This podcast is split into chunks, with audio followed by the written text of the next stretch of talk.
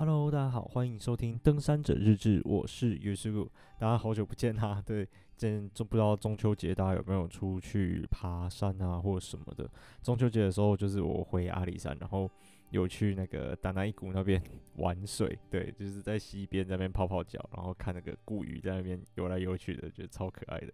然后还有走那个吊桥跟步道，对吧？然后还蛮好玩的，就回阿里山啊，稍微在附近这样子晃一晃，觉得说。嗯，啊，山上的人好像还没有像之前就是完全没有疫情的时候那么的多，就是还是稍微少了一点点人。不过呢，感觉已经比就是完全封起来，就是森林游乐区没有开放的那一阵子还好一点点的。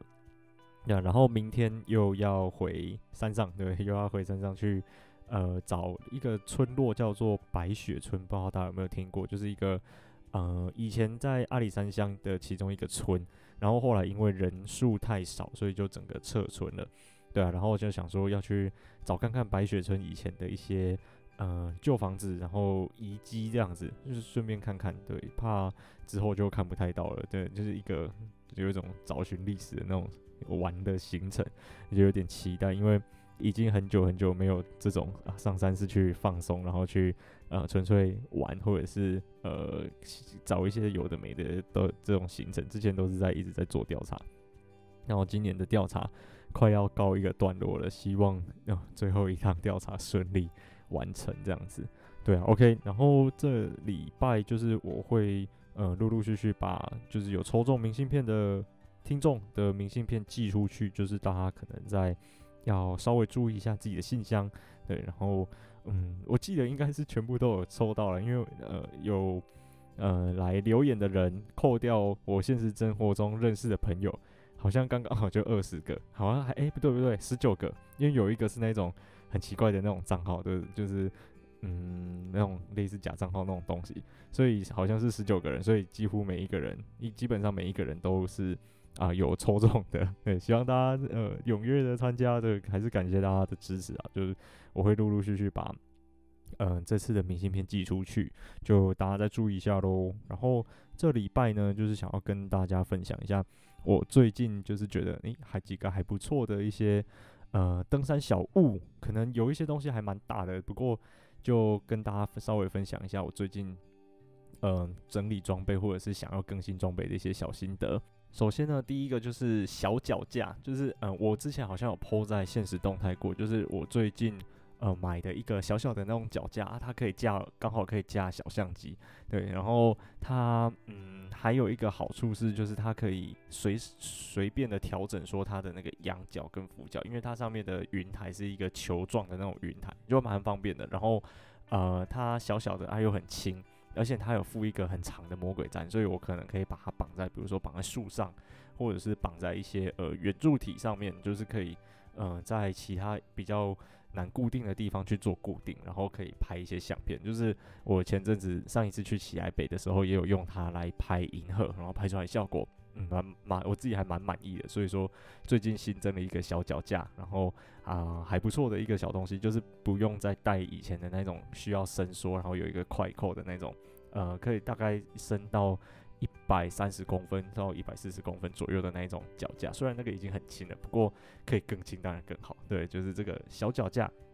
对，拍出来效果其实也不差，蛮满意的一个小东西。然后下一个呢是泰维克布，不知道大家有没有听过那个泰维克布？就我从维基百科上面找的一些资料，就是它是美国杜邦公司在一九五五年的时候开始研发的一种吸氢。材料，对，它是一种高密度的聚乙烯纤维所制成的东西。然后呢，它的特性就是它抗拉跟抗剪切力极强，就是综合了一些，比如说纸张啊、布匹啊以及塑料薄膜的一些优点。它就是非常的轻，然后柔软、光滑，而且非常的坚韧。然后它又防水、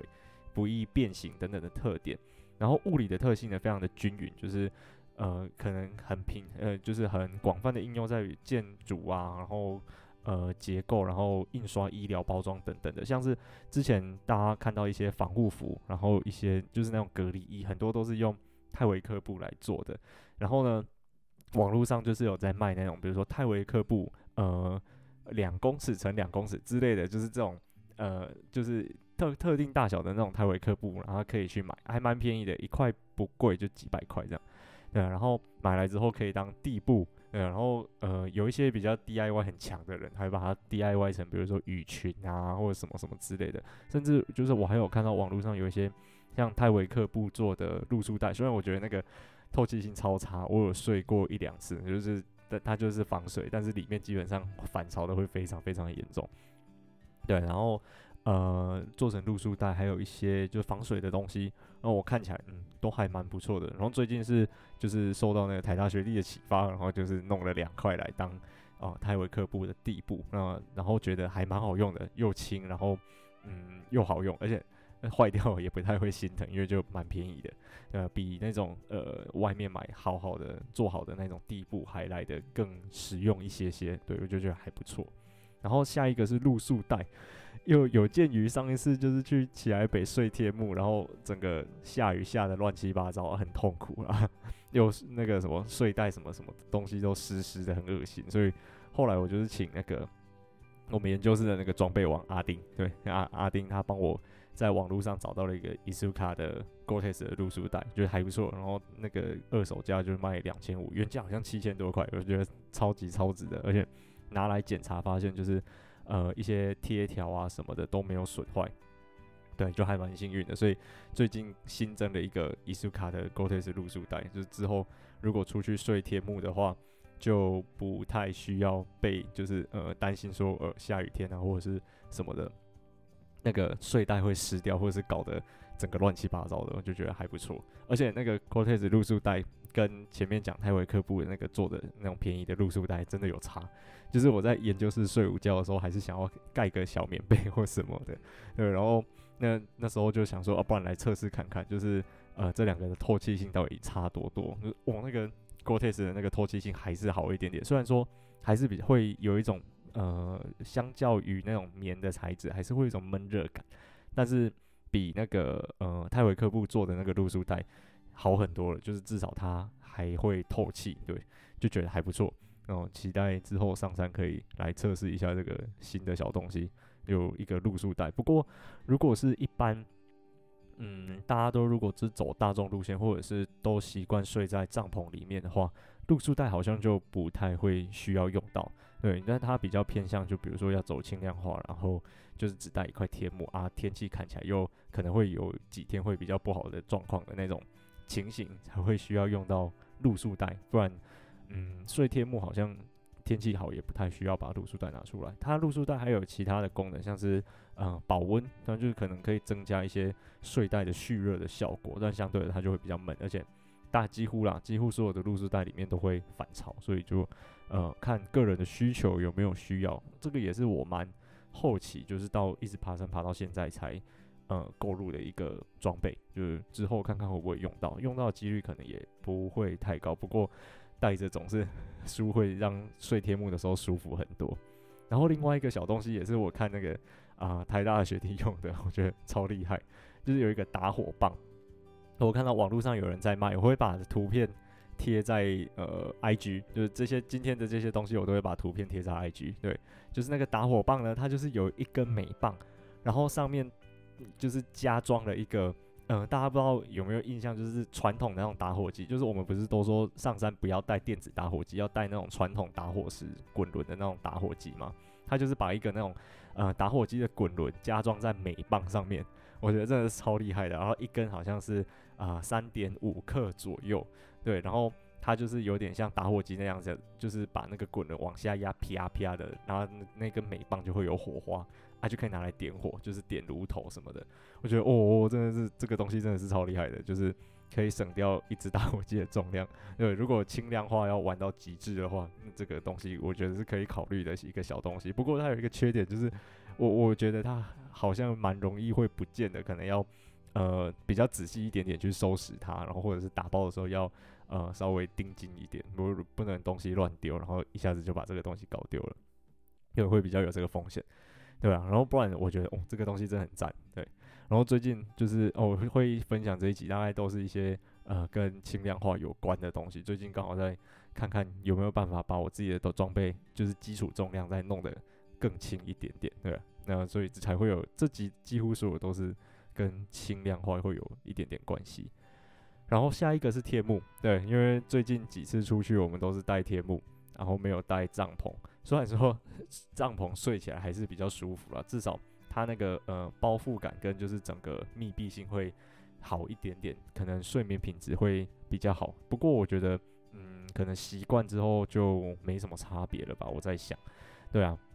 那所以最近几次出去好像都只有带天幕，虽然上一次在奇来北那个天幕因为腹地太小，就是营地的腹地太小，没办法拉直，变成说那个晚上睡觉的时候雨水一直飘在头上，觉得哇天哪！那时候要是有帐篷的时候该有，那要是那时候是睡帐篷该有多好。然后老师因为就是说我们已经在决定下一趟出去调查的一些装备或什么的，然后我就问老师说：“老老师，下一趟出去要睡帐篷还是睡天幕？”然后老师就说。我我们还是背帐篷好了，如果太重的话，他可以背。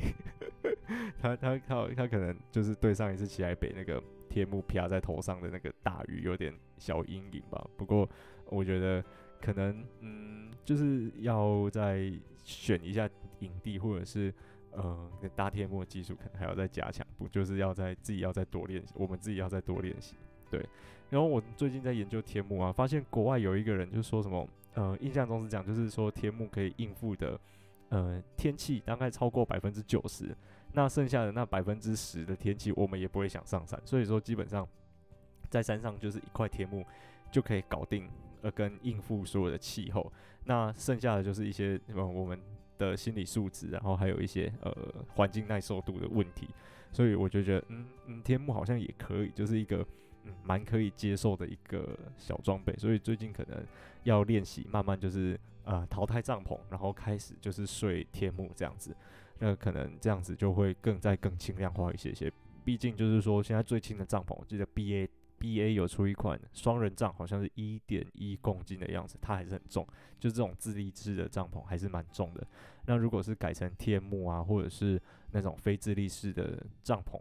就会轻很多，可能三四百克。或者是最多五百克就可以搞定，那呃这样子就一下子就省掉了一大堆重量，我觉得还不错。对，然后下一个是啊、小喷雾罐，就是最近那个疫情，大家应该上山的时候不知道有没有带那种酒精喷雾，然后我自己是之前会带小喷雾罐，那然后里面装一一点点酒精，那可能吃东西之前啊，或者是觉得手脏脏的时候，就是给它稍微喷一下洗一下这样，那我觉得还还蛮有趣的啊，蛮好用的，而且。就是可能可以稍微注意一下自己的卫生，就会变成变得比较嗯爱干净一点点。之前都上山的时候就是脏脏的啊，然后有一种拉萨加拉萨多那种感觉，就是随便啦，反正山上就是这样。然后最近就开始比较啊有注意在注意卫生的部分，就是可能会嗯吃东西之前至少先用个呃小喷雾什么的来稍微清洁一下。对，那大家可能最近疫情这个会是一个。还蛮有趣，然后呃会需要的一个小东西。然后我自我的是在那种保养或者是呃屈臣氏买那种药妆店买的那种分装的小喷雾罐。然后呢，我有看到无印良品又有出一个瘦瘦小小细细的啊，看起来超漂亮。就是无印良品的东西都有一个嗯、日式美学质感在那边嘛。然后呢，但是后来拿起来发现啊那个太重了，就是它的那个呃瓶身比较厚一点点。就觉得嗯，那样取舍掉，轻量化取舍掉，然后就带另外一个比较薄的，但是比较便宜的那种呃小喷雾罐。然后下一个是那个酒精的湿纸巾，然后跟小喷雾罐有异曲同工之妙。不过我觉得那个小喷雾罐还是稍微实用一点点，就是酒精的纸巾它擦完之后还有一个垃圾在那边，就觉得嗯不太好。不过我还是最近还是会带着，就是有时候呃那个喷雾罐啊或者什么不太好拿的时候，我就会拿那个酒精纸巾。擦拭啊，这样子可以，也可以擦的比较仔细一点，就可以把一些嗯指甲缝里面的土把它擦出来啊什么的，就觉得嗯嗯还是有用处了。不过就会有一个垃圾在那边。然后呢，下一个是软喉糖，我觉得超神的。最近呃，我才我就是那上一次也是上一趟的时候才呃发现的一件事情，就是。嗯，上一趟不知道买什么糖果，在路上这样子赶来赶来这样子边走边吃，因为我习惯就是路上会吃一点小糖果，然后含着这样，有时候含软糖，然后有时候含什么这样。啊，这一次我就是想说，诶、买一下软喉糖试试看，结果哦，惊为天人，超好吃的，就是在走路的时候吃那个软喉糖啊，就是凉凉的，然后。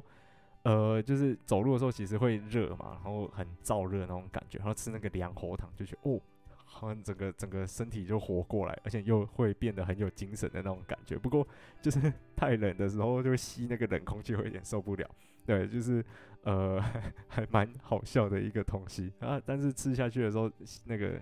嗯是蛮舒服的，就比有时候在山上口干舌燥，啊有一个软喉糖这样子润润喉，然后。呃，也不会说就是太硬，然后咬不动这样子，我觉得还不错，就是推荐给大家软喉糖。然后下一个是轻量化头灯，一样就是因为诶、我记得以前不知道哪一集，好像讲太多集了都忘记了，就是以前有一集我讲过说我的头灯是那种一八六五零电池的那种头灯，然后那个的好处呢就是啊、它的蓄电续航力很强，对我可能可以。半年不用充电，就是超夸张的。每一次出去就是几乎不用担心我的头灯会没电，就是出发前稍微按一下，诶、有电，那带上山。那基本上可能四五趟行程下来，啊，那颗电池还有电，超扯的。然后，嗯，备用电池就带一颗就好啊。但是整体的就是那个头灯的重量就很重，那个头灯可能有三四三三百克左右吧，就是加那个备用的一八六零电池，然后体积又很大，就是。觉得其实有时候戴起来蛮不方便的，然后头会沉沉的，觉得嗯蛮不舒服的，所以最近就是在呃看有没有什么轻量化的头灯，然后有看到 Pezo 就是那个出岩盔跟头灯的那个品牌，然后蛮有名的那个攀岩装备的品牌 Pezo 有出一个嗯轻量化的头灯，不过好贵，对，一千一千多块，一千七百多块，啊又有看到一个呃中国制的嗯、中国制的品牌，啊那个台大学弟也有买。然后看起来还不错，对，就是它蛮小小的。然后如果把原本的头带拿掉，改成那种弹力绳的话，一个才三十几克吧。而且据那个台大学弟所说，他把那个头灯丢到洗衣机里面洗了两次，那个头灯都还头好壮壮的。所以我觉得它的呃耐受力可能有一定的程度，就不会说诶，中国制好像随时会爆炸那种感觉，应该还好，就是还是蛮耐用的。不过。呃，如果是比如说今天只有我自己一个人出去独拍，或者是探走那种比较呃长天数的行程，我可能还是会